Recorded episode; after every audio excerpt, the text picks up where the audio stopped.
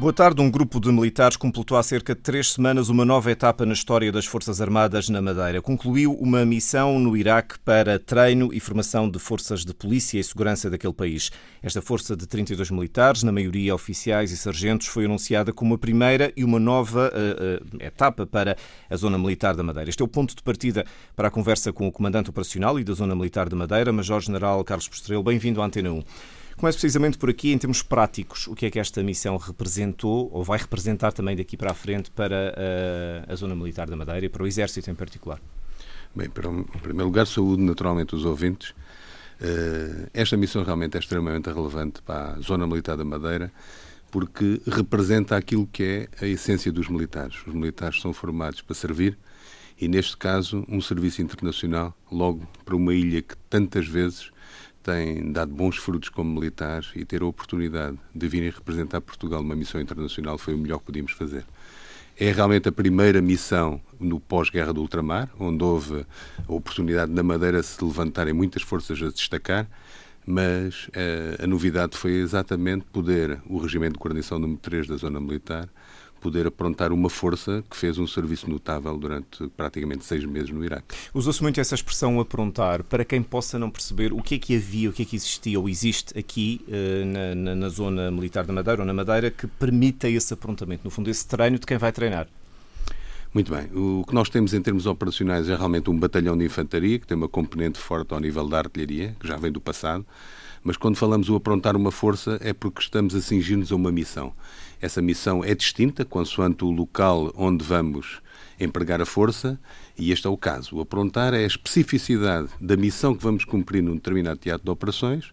Temos que ter os requisitos próprios e, eventualmente, receber alguns formadores que venham de fora para poder colocar os nossos militares em condições de desempenharem da melhor forma a missão. Eu digo, quando são missões no estrangeiro, há necessidade, inclusivamente, de desenvolverem o seu nível linguístico e terem a capacidade de poder passar bem a mensagem de forma uh, eh, estas atividade específica que tiveram no Iraque, que era formar realmente forças de segurança e defesa de iraquianas. Neste caso, eh, quando esta missão foi anunciada, recordo-me que foi anunciada como a primeira, eh, claro, e foi a primeira, mas dando a sensação de que seria um novo paradigma, ou seja, que a partir daqui era expectável eh, que outras forças pudessem ser preparadas em moldes semelhantes. Isto é assim? É exatamente assim. Eu posso uh, fazer referência que nós praticamente em 2000 uh, preparámos uma pequena força, mas não foi aprontada aqui. Ou seja, foi um contingente de, uh, ao nível secção, portanto cerca de 10, 12 militares, que eram projetados para o continente e numa unidade do continente eram aprontados então para ir para determinadas missões, tiveram a oportunidade de estar em três teatros de operações que também são conhecidos do público em geral, que foi não só as missões na Bósnia-Herzegovina, no Kosovo e em Timor-Leste. Agora, a questão da novidade foi realmente porque há recursos e hoje metodologias diferenciadas que permitem, mesmo aqui na Madeira, aprontarmos para esta tipologia de missão uma força que esteja em condições de fazer o seu papel. E daqui para a frente? Sim, a expectativa dos militares que aqui estão é que esta excelente oportunidade que houve e a excelência do desempenho sirvam de exemplo para que a Madeira possa então entrar neste ciclo de aprontamento de forças para projetar forças ao nível internacional. E não quer dizer só o Iraque, poderá ser qualquer outro teatro que seja entendível que nós temos condições para desempenhar bem. Portanto, o balanço do desempenho permite isso, mas, no entanto, não tem ainda nenhuma data nem perspectiva concreta de outra força a ser aprontada aqui. Uh, não, não está num calendário ou num ciclo de, de, de, aprontamento de forças, não está claramente definido. Há a expectativa, e já foi anunciado pelo, pelos comandantes diretos que têm a responsabilidade no assunto, tendo em considerado, consideração o êxito desta missão, que seguramente no, nos próximos, não digo no próximo ano talvez, seja aprontada uma força para ser projetada para um outro teatro ou para o mesmo. Neste Madeira, portanto, esta força tem eh, foi, uma, uma, pequena parte. A maioria destes militares eram madeirenses, tanto quanto sei. Eh, a força foi toda aprontada aqui. É um, no conjunto da, da, das Forças Armadas aqui na Madeira, quantos efetivos é que existem? Bem, nós temos ao nível do Exército cerca de 600 militares, portanto, o, Exército tem a vantagem que o recrutamento é claro e acaba por ser extremamente relevante para a Madeira, porque os nossos soldados, cerca de 98%, são madeirenses.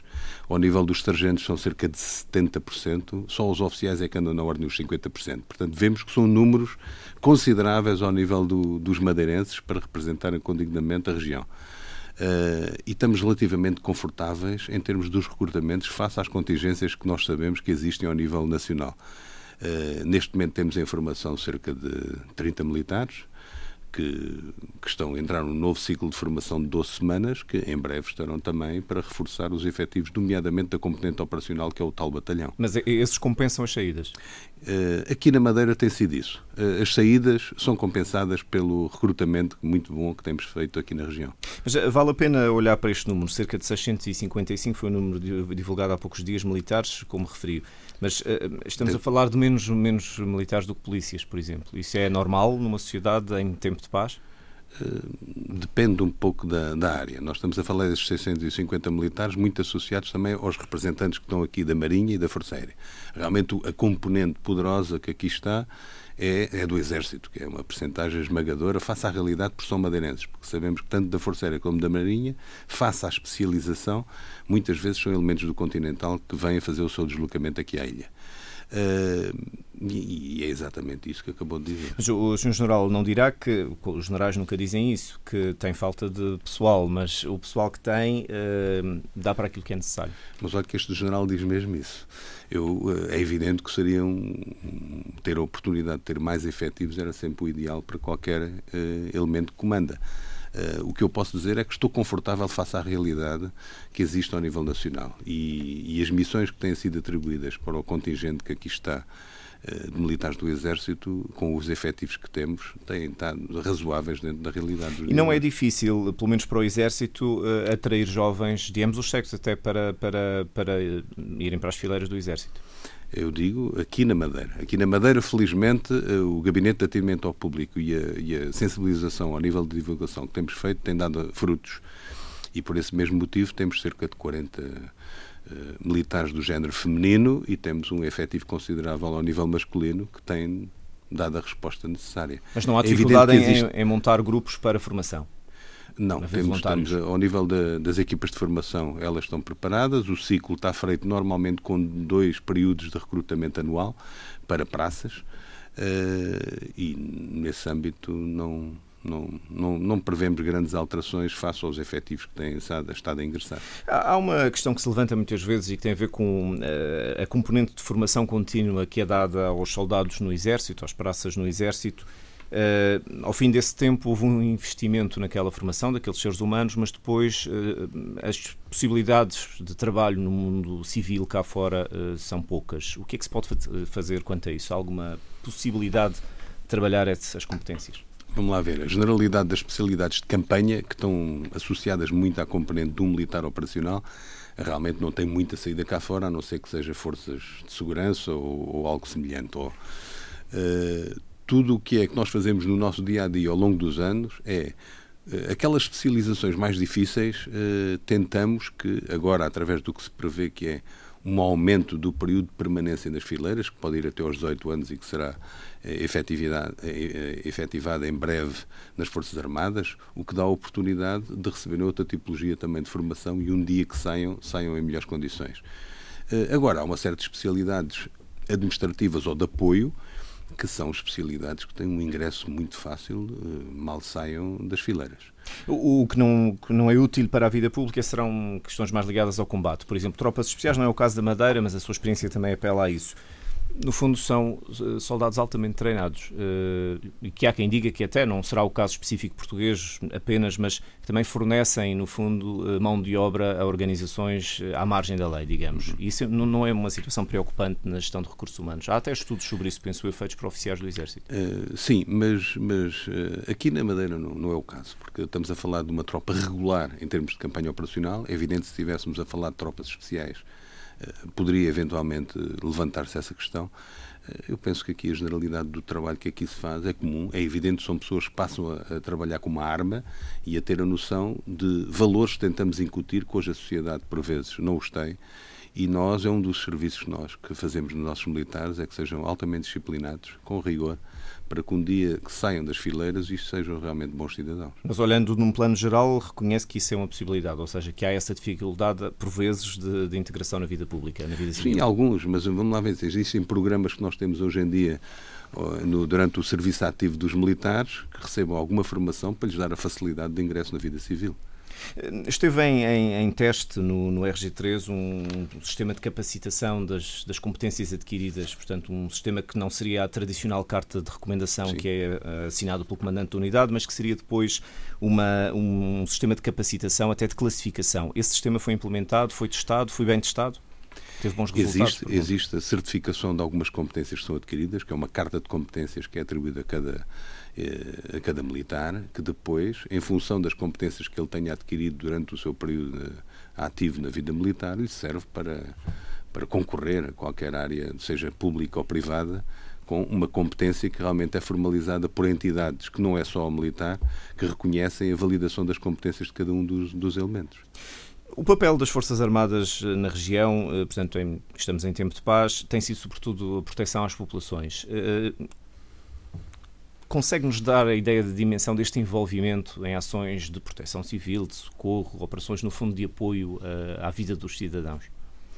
Olha, e, e, por acaso, por estarmos na Madeira, a Madeira realmente é, é tem uma, uma, característica de, diferenciada do resto do, do, do território continental, considerando a tipologia de responsabilidade que está assumida logo pelos militares quando vêm servir. Uma das responsabilidades primárias que temos é realmente criar condições para que a população perceba que há ali alguém que responde em caso de necessidade.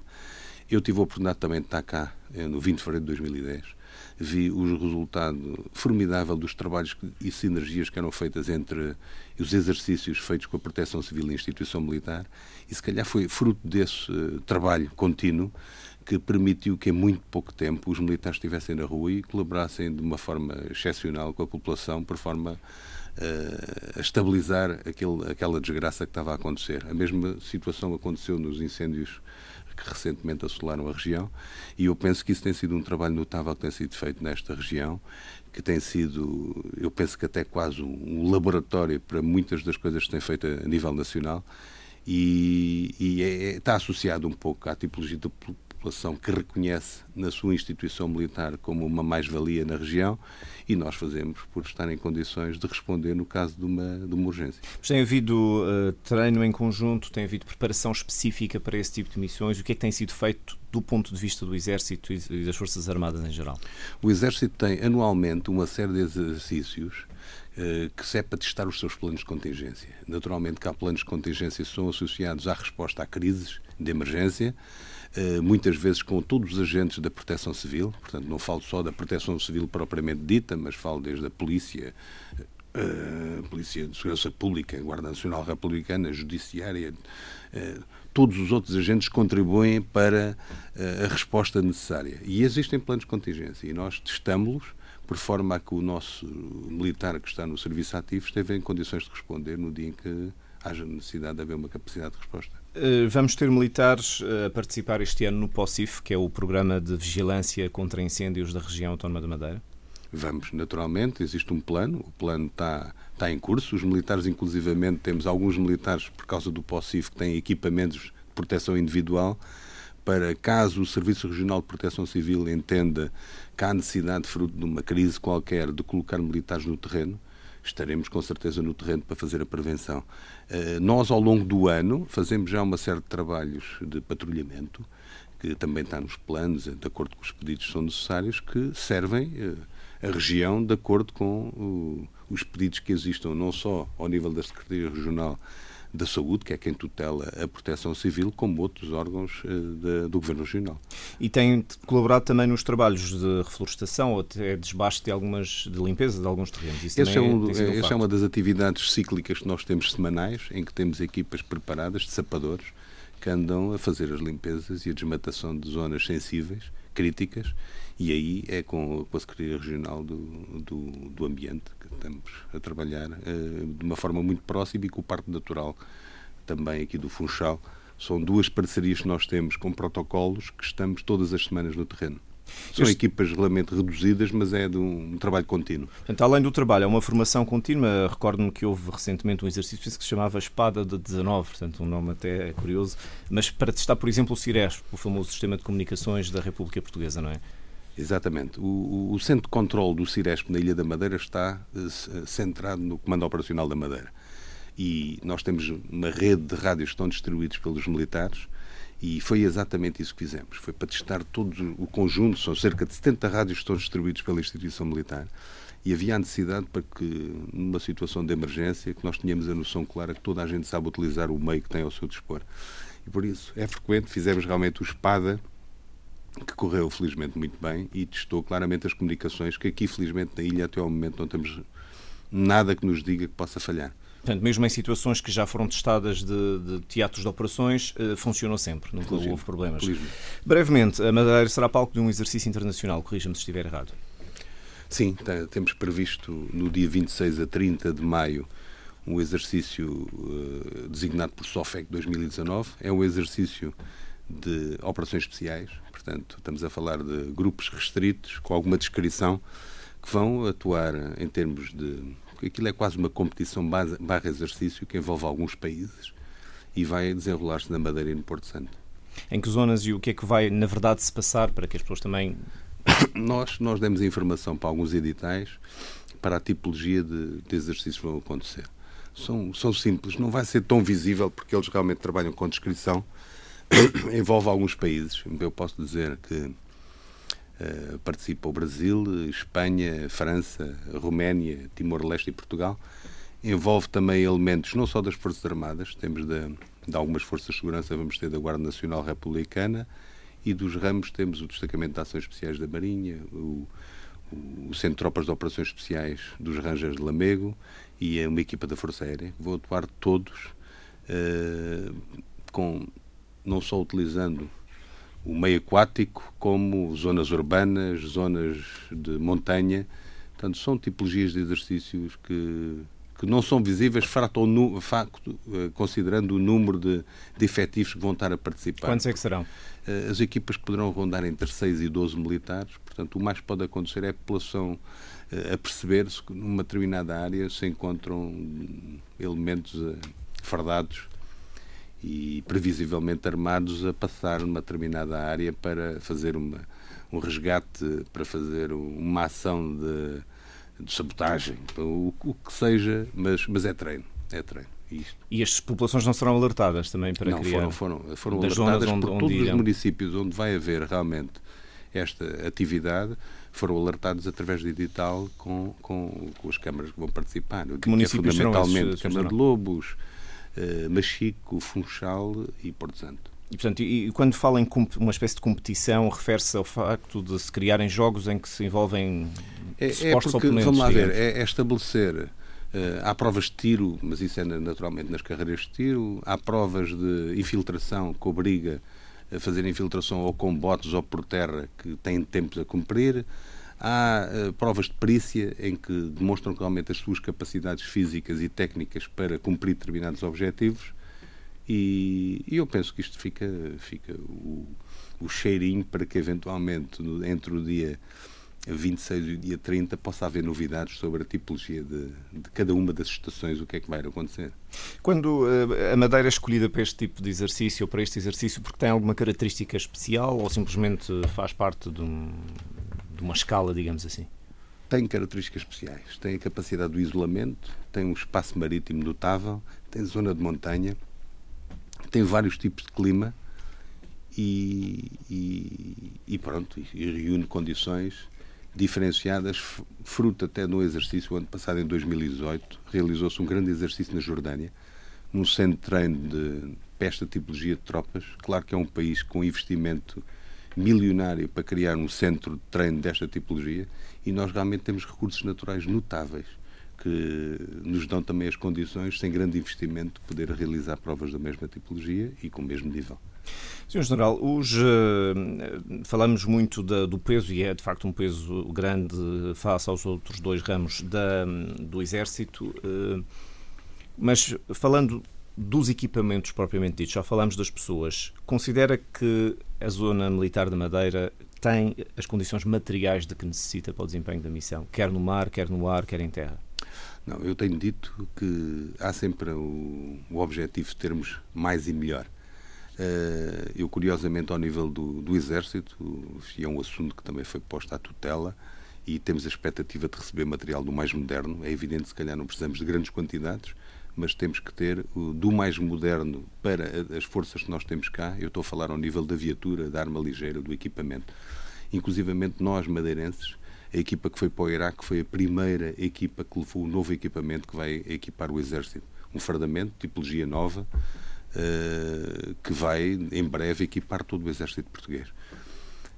Mas fez sentir a tutela a necessidade de mais equipamento? Teve resposta? Está previsto ou é apenas uma possibilidade? Não, eu fiz sentir a tutela e neste momento está previsto, quando começar a chegar, porque parte deste material ainda não se encontra em território nacional, nomeadamente as viaturas e a arma ligeira, mas quando for uh, o processo de aquisição concluído, vai haver com certeza, pela informação que chegou, a distribuição também contemplando as forças que estão instaladas na região autónoma da Madeira. Nos restantes eh, ramos, quer, e isto tem a ver com a sua função também no comando operacional, quer na Força Aérea, quer na, na, na Marinha, houve é, aparentemente reforço ou modernização dos meios. O que está é aquilo que pode ser, o que deve ser? Bem, nós podemos dizer, por exemplo, ao nível da Força Aérea conheço bem, porque eu sou paraquedista também tive nove anos de azul, portanto tive nove anos na Força Aérea.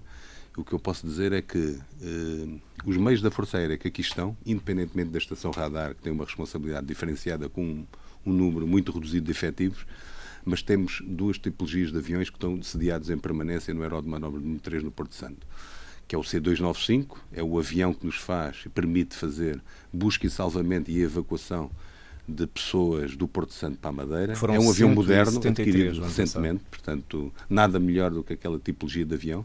É um avião que pertence à base aérea número 6 do Montijo, portanto, e está na responsabilidade do comando aéreo em Lisboa. E é um, tem, portanto, da Força Aérea.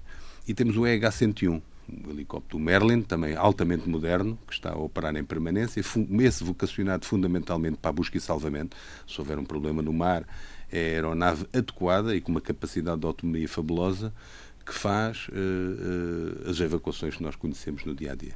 E são meios que estão fundamentalmente na região para a emergência e têm trabalhado e têm tido um desempenho notável para, em prol do, das necessidades da região. Mas considera tudo isto considerado, e não falámos, mas podíamos ter falado dos meios da Marinha, hum, que a posição estratégica da Madeira é bem aproveitada pelo Estado português? Isso é que é uma pergunta mais política para ser feita ao militar, mas certamente que é alguém que tem também uma perspectiva sobre Muito isso. Bem, mas nós temos que olhar um bocado para a realidade dos dias de hoje.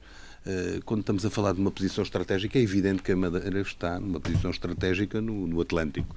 Uh, mas face ao, ao, aos riscos, nós temos que pensar é que uh, esta posição tem sido explorada fundamentalmente na área da segurança do que propriamente da defesa que nós temos é que ter responsabilidade nas águas que são que estão à nossa responsabilidade, tanto para a evacuação ao nível dos meios aéreos ou marítimos, como para a fiscalização. E aí sim, eh, parte dos meios são distribuídos pelo nível nacional, pelos mares que estão da nossa responsabilidade, seja a Madeira ou os Açores. Temos alguns meios e alguma ferramenta, nomeadamente agora com a colocação de câmaras e radares que permitem, à distância, estar a ver o que é que está a passar. E, claro, depois temos meios de intervenção, no caso de vermos alguma alguma uh, alteração àquilo que é normal. E existem alguns meios, na Marinha, lanchas rápidas, temos cá o patrulha em permanência que faz, uh, durante alguns meses, dois a três meses, faz um deslocamento de forças que são do Comando Naval, não pertencem à região.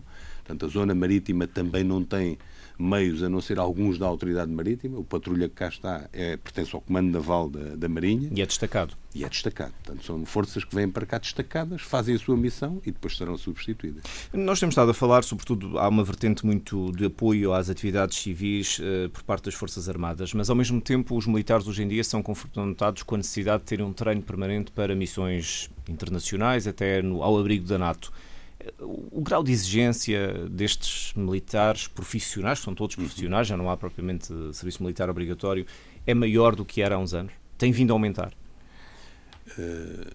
é evidente que tudo tem desenvolvido ao nível militar. Eu, nós, se pensarmos há uns anos atrás, quando terminou o conflito do ultramar, reconhecemos que estávamos a trabalhar um bocado para dentro. Entretanto, começaram grandes exercícios internacionais ao nível das organizações que nós fazemos parte, seja a União Europeia, a NATO ou as Nações Unidas, e isso deu um desenvolvimento muito grande ao nível da cultura do militar em si. Eh, uma grande experiência internacional, com militares de todos os postos, oficiais, sargentos e praças, leva-nos a que nós eh, alterássemos, eh, inclusivamente, a nossa forma de estar e de formar, por forma a estar aptos a corresponder àquilo que são as alianças. Quando, mas quando olhamos para, para, para esta realidade, por exemplo, o RG3 foi é um quartel enfim, reconhecido, é até condecorado pelo Presidente da República porque foi chamado uh, a dar apoio em situações de emergência. O que, o que é que esta aprendizagem trouxe? Uh, as catástrofes da Madeira trouxeram para estas pessoas, para estes militares? O que é que, no fundo, mudou? Ou se é que muda alguma coisa na perspectiva, como se prepara, como se organiza, no fundo, a preparação dos militares? Muito bem. Eu, eu, o RG3, eu continuo a dizer, a missão primária do RG3, das forças que lá estão, são forças que são preparadas para a defesa. De uma forma redundante, são preparados face à realidade da Madeira para a emergência em permanência. E por isso é que existem os planos de contingência. Eh, não tenho dúvidas nenhumas que a emergência e a postura da população com os seus militares, porque eles, na realidade, são todos de coração madeirense, porque a generalidade dos militares que aqui servem são madeirenses, portanto, sentem em si mesmo a necessidade de dar resposta no caso de uma emergência. E eu penso que os madeirenses, nas respostas que deram no passado, serviram, como eu disse, de exemplo para muito do que tem sido feito atualmente no território continental. Mas isto é o que se pode esperar de, das Forças Armadas, ou seja, prepara-se os militares para pegar numa arma, mas também numa pá, numa enxada, ou então distribuir uma refeição, ou dar um apoio de primeiros socorros às, às pessoas. Preparar a mentalidade das pessoas para isso é fácil, é algo que entra muito bem no, no esquema mental, digamos assim, dos militares. Eu, eu, eu acho que é uma obrigação do militar que é servir. Eh, independentemente da missão que vem. Ele deve ser preparado realmente para a missão mais rude e difícil, que é combater, mas ele, tem que ter, ele é um ser humano, um ser humano com valores, e acima de tudo perceber onde é que está inserido. Isso é a nossa população que precisa, nós termos aptos a dar a resposta da melhor forma. E é isso que os nossos militares estão preparados. O Regimento de Guarnição 3 funciona como inclusivamente nos planos de contingência para receber eventuais deslocados ou pessoal em dificuldade, poder fornecer alimentação, poder dar o, todo o apoio necessário nas, nas populações que venham a estar em dificuldade. E os militares têm que naturalmente sentir que aquilo faz parte deles. E aqui nota-se muito isto, porque toda a gente já sente que uma das prioridades aqui é também trabalhar para o bem-estar das populações. Sabemos que é uma área que pode haver emergência, e até aconteceu de forma recorrente, e nós temos de ter preparado para fazer. E os nossos militares estão, têm claramente isso no, na sua forma de estar. Sr. General, dir-se-á que uh, a Zona Militar da Madeira, o Comando da Zona, tem contribuído também para se aproximar das pessoas através de ações de divulgação? Exatamente. Aqui na Madeira, uh, felizmente, tivemos três iniciativas que foram realmente marcantes. Divulgação das Forças Armadas. Uh, uma vocacionada para o público universitário, que outra para o público do secundário, que é o público-alvo normalmente para recrutamento, e outra que foi de exceção, que foi para jovens de, do ensino básico, e neste caso do quarto ano de escolaridade, com um programa inédito e de exceção, que, altamente reconhecido ao nível nacional, porque provavelmente será de implementação nacional, que é o programa designado por a lista por um dia, que envolveu cerca de 2.100 jovens de, do quarto ano de escolaridade dos conselhos todos da ilha, houve aqui uma parceria notável com a Secretaria Regional de Educação, que promoveu forma de estes jovens, praticamente durante todas as semanas, pequenos grupos, se deslocarem ao Regimento de Guarnição número 3 e terem a oportunidade de visitar, sentir o que é que foi, por exemplo, as trincheiras da Primeira Guerra Mundial, onde eles tiveram a oportunidade de passar, assistem a pequenos vídeos que envolvem os três ramos das Forças Armadas e fizeram uma visita dentro de muros. Ficaram e almoçaram no Regimento de Guarnição número 3. Portanto, viveram uma manhã dentro de um quartel. Depois do almoço tínhamos montado uma passagem pelo Patrulha, que está cá deslocado da Marinha. Tiveram a oportunidade também de ter algum conhecimento de como é que é um navio e ter a oportunidade também de andar num pequeno bote da Autoridade Marítima. Tudo isto teve repercussões notáveis porque fizemos um, um inquérito à boca, à boca da urna aos jovens e todos eles reconheceram que repetiriam aquilo e gostaram imenso da oportunidade que tiveram e, portanto, de conhecer ficaram um desde logo sensibilizados. Exatamente. E o que é que Não sendo um este... público-alvo, claramente ficaram sensibilizados sobre aquele dia que os marcou para a vida. É um investimento para daqui a 5 ou 6 anos, quando eles estiverem é pensando numa carreira. Mas, Sr. General, o que é que falta para que este uh, programa possa ser adotado a nível nacional? O que é que vai acontecer a seguir? Exatamente. Portanto, o que há a intenção neste momento é que ele uh, tenha já repercussões e início no, no arquipélago dos Açores, tendo em consideração que nós fomos os pioneiros desta atividade e, correndo ela muito bem, houve interesse logo do Estado-Maior-General das Forças Armadas de o implementar a nível nacional. Inicialmente nos Açores, brevemente no continente. Será apresentado, muito provavelmente agora, durante um determinado uh, momento, como é que vai ser implementado a nível nacional. Portanto, teremos em breve o anúncio de, de, dessa, dessa possível implementação. Exatamente. Eu estou convencido que provavelmente ainda em junho será apresentado o, como é que vai ser o projeto eh, dualista de por um dia para a implementação nacional, neste caso no continente. Eh, por vezes há, há, correntes de opinião que defendem que o serviço militar, o facto de ter deixado de ser obrigatório, levantou questões, porque a tropa, no fundo, ajudava a formar os jovens. Hoje em dia já não contribui para essa formação, a não ser para, os, para lá vão. Sente que uh, os militares que hoje que são voluntários e que são contratados eh, estão mais motivados do que quando era um serviço militar obrigatório. O Sr. General, pela longevidade, apanhou esse tempo também. Exatamente. Não, não, não digo que estejam mais motivados, porque vamos lá ver, as fontes de recrutamento hoje são diferenciadas. Quando havia serviço obrigatório, os números eram uh, muito vastos para depois escolher aqueles que realmente estariam nas melhores condições para desempenhar determinada tipologia de missões.